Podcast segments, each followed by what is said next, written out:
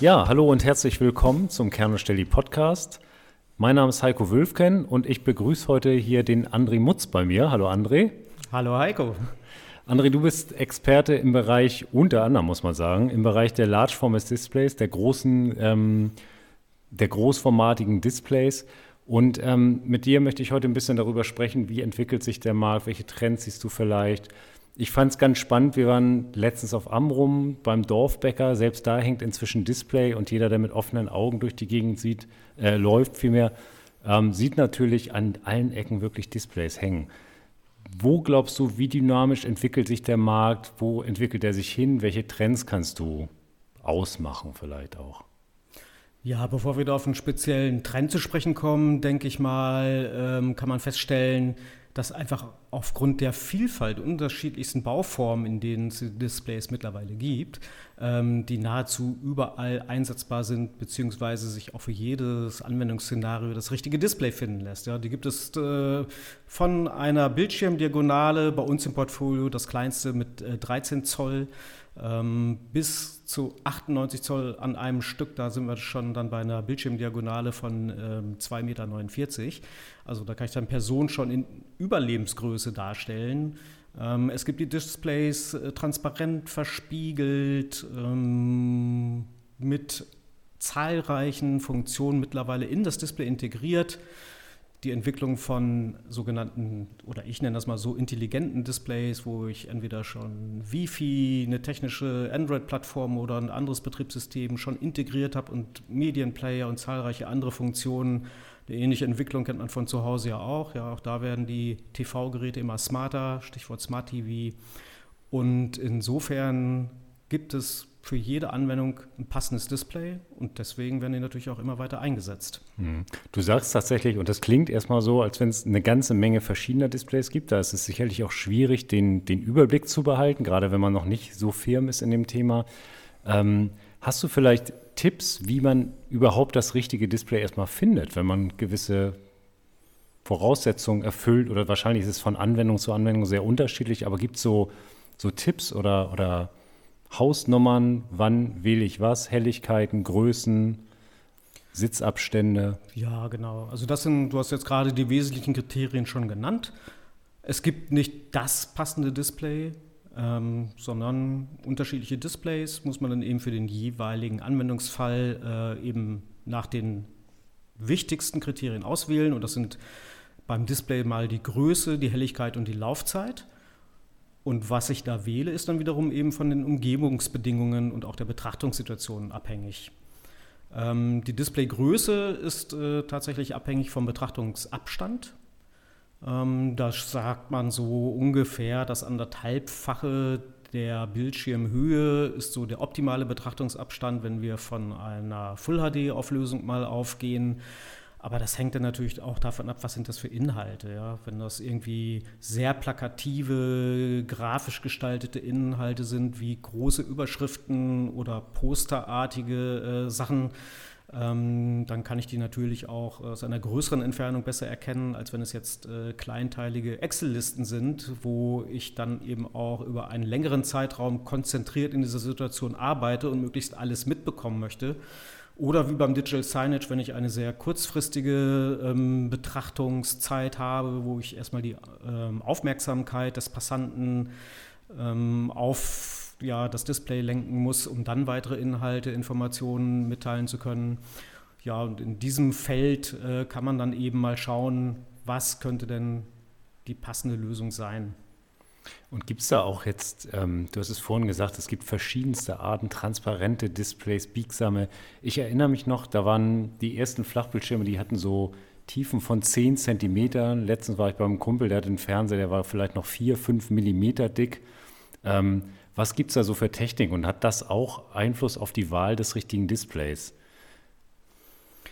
Also an Technologien haben sich mittlerweile ähm, ja tatsächlich unterschiedliche am Markt etabliert. Die konventionelle und mittlerweile ja auch, ich ja, sag jetzt einfach mal, äh, ältere Technologie ist die LCD-Technologie. Das heißt, ich habe eben ein äh, Panel, wo eben die Flüssigkeitskristalle entsprechend der Spannung ausgerichtet werden und mit diesem Panel das eigentliche Bild erzeugt wird und so ein klassisches professionelles Display ist dementsprechend aus ganz vielen Schichten aufgebaut.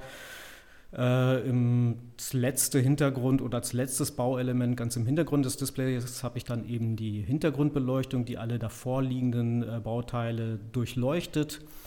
Ähm, mittlerweile ist diese Hintergrundbeleuchtung eben durch LEDs ähm, ja, ersetzt. Früher waren das noch, ja, ich sag mal, Leuchtstoffröhren, ja, so Kaltkathodenröhren. Ähm, ähm, heutzutage ist das alles auf LED umgestellt und deswegen gibt es auch eine einigermaßen Begriffsvielfalt, Verwirrung äh, am Markt. LED steht ja, ähm, ja für das technisch moderne, auch energiesparende. Und ähm, insofern gibt es die Begriffe LED-TV und natürlich auch nicht zu verwechseln mit den LED-Modulen, wo ich wirklich selbstleuchtende Pixel habe. Und ja, die Bandbreite an Bauformen kann man eigentlich unterteilen in die klassischen LCD-Panel, dann in die neue OLED-Technologie, wo ich eben kein Backlight mehr habe, sondern auf einem dünnen Trägermaterial die selbstleuchtenden Pixel direkt aufgebracht habe. Die kann man zum Beispiel aufdrucken, ähm, aufsprühen. Da gibt es ganz äh, verrückte Herstellungsprozesse. Und wenn ich dann dieses Trägermaterial entsprechend wähle, dann kann ich damit eben auch flexible Displays herstellen, wo eben LG der Vorreiter im Markt ist. Ja, da gibt es jetzt ein ganz neues äh, Gerät noch für den Konsumermarkt, äh, das ich eben aufrollen kann. Ja, wenn ich das nicht benutze, dann verschwindet das in so einer kleinen äh, Box. Und wenn ich auf den Knopf drücke, dann wird das ausgerollt und erst dann okay. habe ich überhaupt ein sichtbares Display im Wohnzimmer. Und ähm, so wie sich der Trend am Markt bisher entwickelt hat, werden ja eben tatsächlich diese Technologien, die wir aus dem Home-Bereich gewohnt sind, immer weiter übertragen, auch in die Geschäftswelt. Das war früher ganz anders. Da hat man gesagt, mit diesem Heimkram will ich nichts zu tun haben. Wir sind in einer Professional-Welt und da gelten eigene Regeln, eigenes Design, eigene Features. Das hat sich doch sehr geändert. Ja. Heutzutage halten auch immer mehr Technologien, die ich von zu Hause gewohnt bin, Einzug auch in, den, in die professionelle Umgebung. Das heißt, das, das mixt sich der, der Heimanwendungs-TV oder die Technik, die dahinter steckt, mixt sich auch in den professionellen Bereich ein und es fließt ineinander über, weil ich erinnere mich an ganz früh tatsächlich, wie du es gesagt hast, dass wir da auch immer ganz dringend davon abgeraten, äh, abgeraten haben, ne? TVs in, im Businessumfeld anzuwenden verschwimmt das sozusagen. Das heißt, profitiert der eine Bereich von dem anderen und andersrum und die Hersteller entwickeln quasi parallel ineinander. Oder wie siehst du das? Ja, also da habe ich mich vielleicht missverständlich ausgedrückt. Also ich plädiere ausdrücklich dafür, in einer professionellen Umgebung auch Professional Displays einzusetzen. Ähm, es kann sein, dass eben grundlegende Bilderzeugungstechnologien und eben auch Funktionen ähm, übertragen werden von dem, ja, von dem Home-Umfeld in das Business-Umfeld, aber die Geräte sind trotzdem noch andere. Es ist nach wie vor eben so, dass zum Beispiel bei den ähm, klassischen TV-Geräten ähm, das Bildprocessing in der Regel, muss man da sagen, äh, optimiert ist eben auf bewegte Inhalte. Die sehen dann eben super aus bei äh, tollen ähm, Spielfilmen, bei äh, Clips, auch natürlich bei, äh, wenn ich hm, das TV-Gerät daheim nütze, um es an einer Spielkonsole zu betreiben. Es sieht dann aber schon äh, nicht mehr so gut aus wie ein Professional Display, wenn es dann eben auch um statische Inhalte geht, wenn ich ähm, Präsentationen, feine Linien, PDFs, PowerPoint, Excel äh, darstellen möchte. Ähm, das ist der eine wichtige ähm, Aspekt. Der andere ist eben der Aspekt des Service.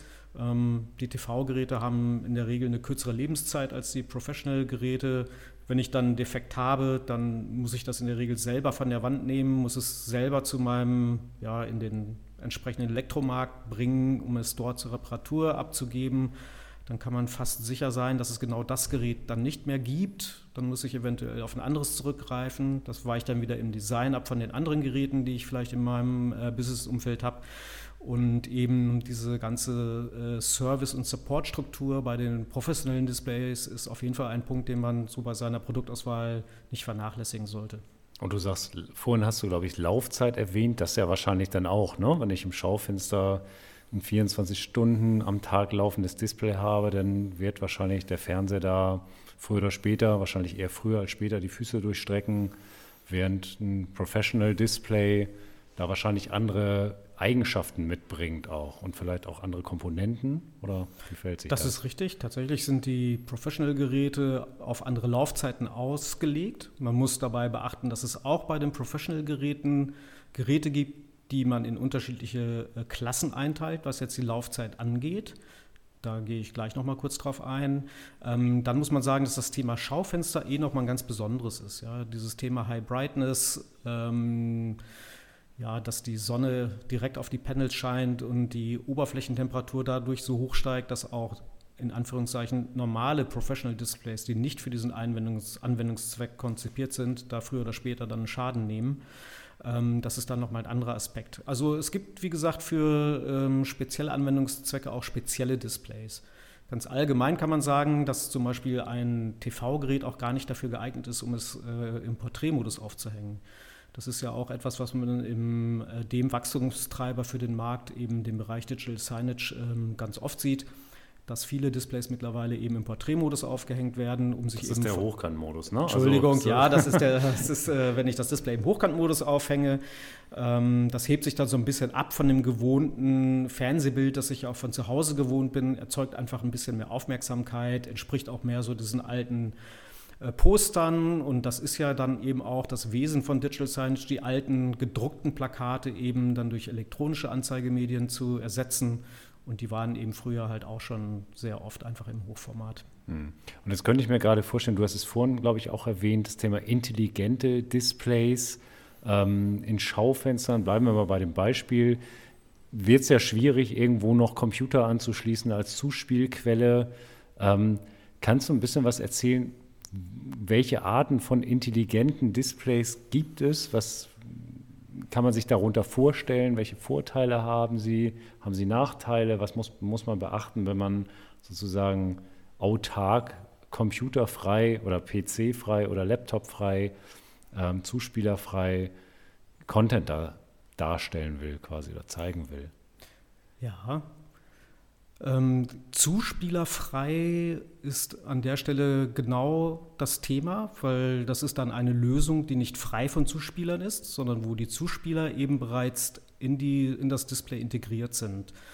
Und unter diesen intelligenten Displays ähm, verstehe ich dann eben die Displays, wo ich eine technische Plattform integriert habe. Das kann man sich vorstellen wie beim Handy. Ja, da habe ich dann in dem Display fest verlötet mit dem Mainboard ähm, ein ja, einen Chip und auf diesem Chip habe ich dann eben einen äh, Videoprozessor, da habe ich schon äh, Arbeitsspeicher, da habe ich auch schon Speicher für den Content, den ich anzeigen möchte. Über diese Plattform ist eine drahtlose Verbindung, ähm, entweder zum Steuern der Displays oder auch um den Content ähm, dort auf das Display zu bringen, integriert. Und äh, wenn man mal so schaut, welche Komponenten ein Digital Signage-System überhaupt ausmachen, dann ist das immer eine Kombination aus Hard- und Software. Und die Displays sind durch die Integration dieser technischen Plattform heutzutage so flexibel, dass ich sagen kann, okay, ich stecke da einfach einen USB-Stick an und spiele meinen Content. Oder ich übertrage den bei Bedarf drahtlos oder auch äh, kabelgebunden über mein Netzwerk dorthin und kann in der größten Ausbaustufe auch sagen, okay, ich äh, vernetze das komplett mit einem sogenannten Content Management System.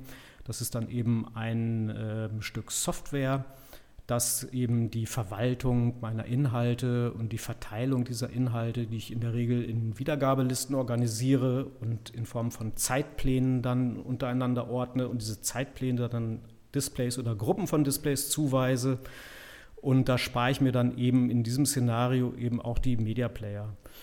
Das hat zwei ganz interessante Aspekte. Es gibt zum einen aus meiner Sicht gar kein Projekt, das ähm, zu klein ist für Digital Signage, weil dadurch, dass äh, diese Technologie in viele Displays schon integriert ist, ähm, kann ich auch in einem kleinen Szenario, in einem kleinen Kiosk, in einem kleinen Einzelhandelsgeschäft mit ein oder zwei Displays äh, schon mal starten, das Thema Digital Signage, ähm, wo dem ja, wo einfach dem Eintritt in dieses Thema dann einfach sehr geringe Hürden gesetzt sind. Und auf der anderen Seite bei den ganz großen Projekten, wo wir vielleicht von Hunderten, Tausenden von Displays in einem großen Rollout sprechen, spare ich mir dann eben Hunderte oder Tausende Male einen externen Medienplayer, was natürlich äh, jetzt die Investitionssumme natürlich interessant macht. Und dann kommt noch dazu, dass sich ein System, was jetzt die Steuerung und das sogenannte Monitoring angeht, natürlich auch viel einfacher handhaben kann.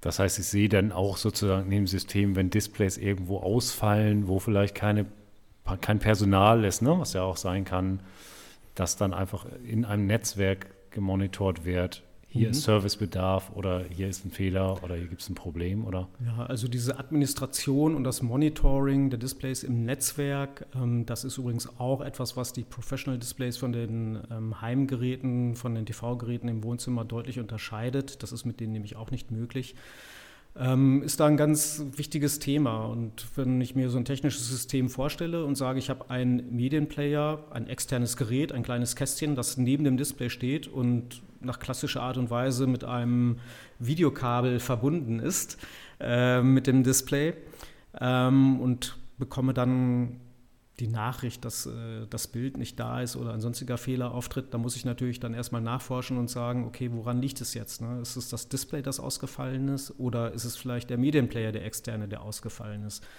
Wenn ich auf ein integriertes System setze, dann habe ich in der Regel über das dazugehörige Content Management System die Möglichkeit, äh, bis auf die kleinsten Parameter im Display zu schauen und ähm, zu gucken, wie ist die Temperatur, was wird angezeigt, ist die Netzwerkverbindung ähm, noch da, gibt es vielleicht auch gar kein Problem mit dem Display, sondern es wurde ein Fehler bei ähm, der Einrichtung des Zeitplans gemacht, dass da einfach eine Lücke ist. Solche Themen, das ist natürlich viel einfacher, wenn ich äh, in einem Stück Software all diese ja, Parameter überprüfen und die Informationen abrufen kann.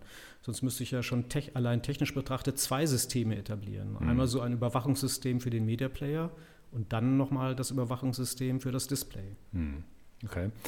Und ähm, vielleicht nochmal als abschließende Frage. Ähm, wir hatten auch schon einen äh, Podcast mit dem Jens Wege von Samsung zum Thema LED wo siehst du persönlich die Abgrenzung? Gibt es sie überhaupt zwischen Large Format Displays, vielleicht großen Video-Wall-Anwendungen und dem Bereich LED, in dem du dich ja auch zu Hause fühlst und dich gut auskennst? Wann nehme ich das eine, war das andere? Kann man das beantworten überhaupt so? Ja, tatsächlich auch hängt das äh, von der Art der Anwendung ab und von den äußeren Rahmenbedingungen. Äh, früher, oder es ist noch gar nicht so lange her, da hat man so mit dem Thema LED-Wall so das exotisch blinkende irgendwo weiter weg oder bei großen Konzerten, Bühnen, äh, bei sehr aufwendigen und auch sehr teuren Installationen hat man so eben dieses Bild damit verbunden. Und heutzutage ist es so, dass diese Technologie auch absolut schon im Konferenzraum ähm, ja, sich dort etabliert hat und dort einfach angekommen ist. Das hat äh, zu tun mit zwei besonderen Vorteilen eben bei den LED-Lösungen.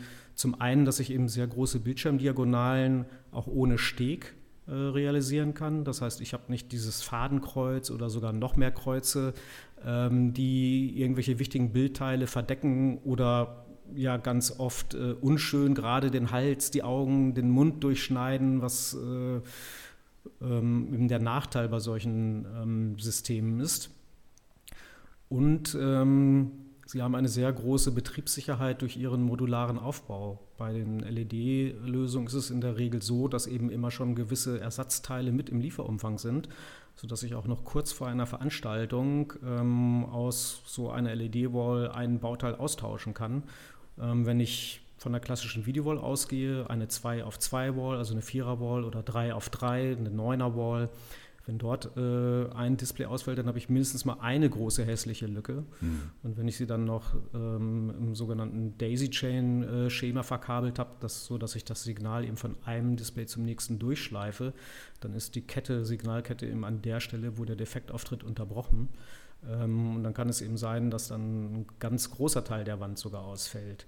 Also diese beiden Aspekte, eben Betriebssicherheit, ähm, dann natürlich auch die Bildqualität und dass ich eben keine Stege habe. Das zeichnet die LED-Lösung eigentlich aus. Die sich das dann aber wahrscheinlich preislich auch wiederum von der klassischen Video-Wall-Lösung unterscheidet im ja, man muss äh, natürlich fairerweise sagen, dass die LED-Lösungen derzeit noch ähm, deutlich teurer sind als die Display-Lösungen. Ähm, je spezialisierter die Displays dann wiederum ausgelegt sind, wenn ich dort auch mit redundanten Netzteilen arbeite und anderen Technologien, dass die eben möglichst äh, stark entspiegelt sind, eine möglichst große Helligkeit haben, ähm, dann wird dieser Abstand schon immer geringer. Dazu kommt eben auch, dass dadurch, dass die LED-Walls ähm, ja, sich zunehmend verbreiten, werden eben die Stückzahlen, die gefertigt werden, größer. Dadurch fällt eben wieder der Preis, dadurch mhm. steigt die Nachfrage. Das ist so ein klassischer Kreislauf, wie wir ihn eben bei den Displays und bei der Entwicklung der Displaygrößen in der Vergangenheit, in der Vergangenheit eben auch gesehen haben. Früher waren die Standardgrößen bei Displays 32 äh, Zoll, weil das waren einfach die günstigsten. Ja, und heutzutage ähm, ist die Mehrzahl der Displays doch schon in deutlich größeren Formaten einfach etabliert. Ja. 55 mhm. Zoll ist ja schon fast klein heutzutage. Mhm, das stimmt. Aber die, die klassischen Large-Format-Displays werden uns entsprechend wahrscheinlich noch ein paar Jahre begleiten, bevor dann vielleicht das Thema LED ganz übernimmt. Und ähm, siehst du da tatsächlich abschließende Frage vielleicht, siehst du da einen ganz speziellen Trend oder ist es im Grunde genommen die Zusammenfassung von den letzten Minuten, dass einfach pro Anwendung gibt es Spezialfälle.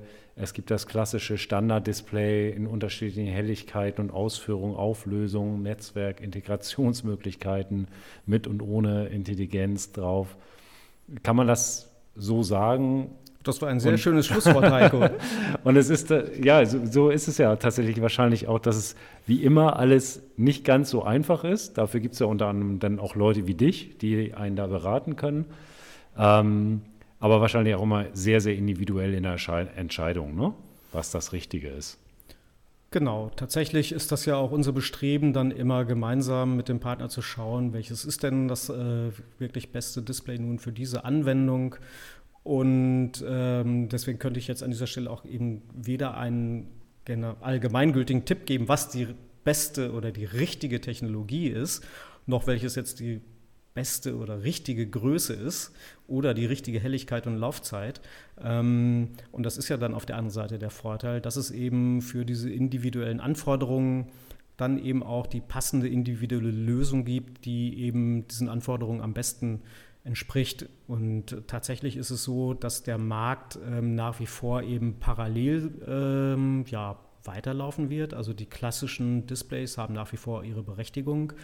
Auf der anderen Seite gibt es immer mehr Anwendungen, wo ich mal behaupte, dass es zu einer klassischen ähm, Videowall-Lösung, die LED-Lösung eigentlich die bessere Alternative ist, vielleicht sogar die einzige. Ja, ähm, Raum wird immer kostbarer, da werden eben auf bestehende ähm, ähm, Firmengebäude wird dann oben noch ein Konferenztrakt aufgesetzt, der muss dann natürlich schick designt sein. Das heißt, mhm. ich habe ringsum Stahl und Glas und das sind dann schon mal für eine Projektion ganz schlechte Bedingungen. Ähm, in der Regel will dann dort die Stege eigentlich auch keiner mehr sehen und ja, dass in vielen Fällen aus meiner Sicht dort die LED eigentlich die allerbeste Lösung ist. Genauso gibt es dann im ähm, Retail, wo ich mich eben den Displays auf einen sehr geringen Betrachtungsabstand nähern kann, wo die vielleicht auch in Publikumsbereichen ähm, sind, wo ich ähm, ja, als Besucher mit meinem Rucksack oder mit dem Kinderwagen da dran fahren könnte, um die zu beschädigen. Da haben dann die klassischen Displays äh, eben noch äh, größere Vorteile. Und der Vorteil für den Kunden ist natürlich, dass er aus dieser Bandbreite auf jeden Fall eben seinem Partner die für ihn jeweils beste Lösung natürlich anbieten kann. Hm. Okay. Sehr interessant. Wir halten fest, alles nicht so einfach, aber wir haben das passende Display oder du kannst das passende Display sicherlich rausfinden mit deinem Team. Und ja, in diesem Sinne hoffe ich, war für alle was Interessantes dabei. Für Fragen stehen wir natürlich immer gerne zur Verfügung. Ich sage vielen Dank, André. Ich bedanke mich auch, Heiko. Und auf hoffentlich bald ein neues im Kern- und Stelli-Podcast. Besten Dank. Ciao.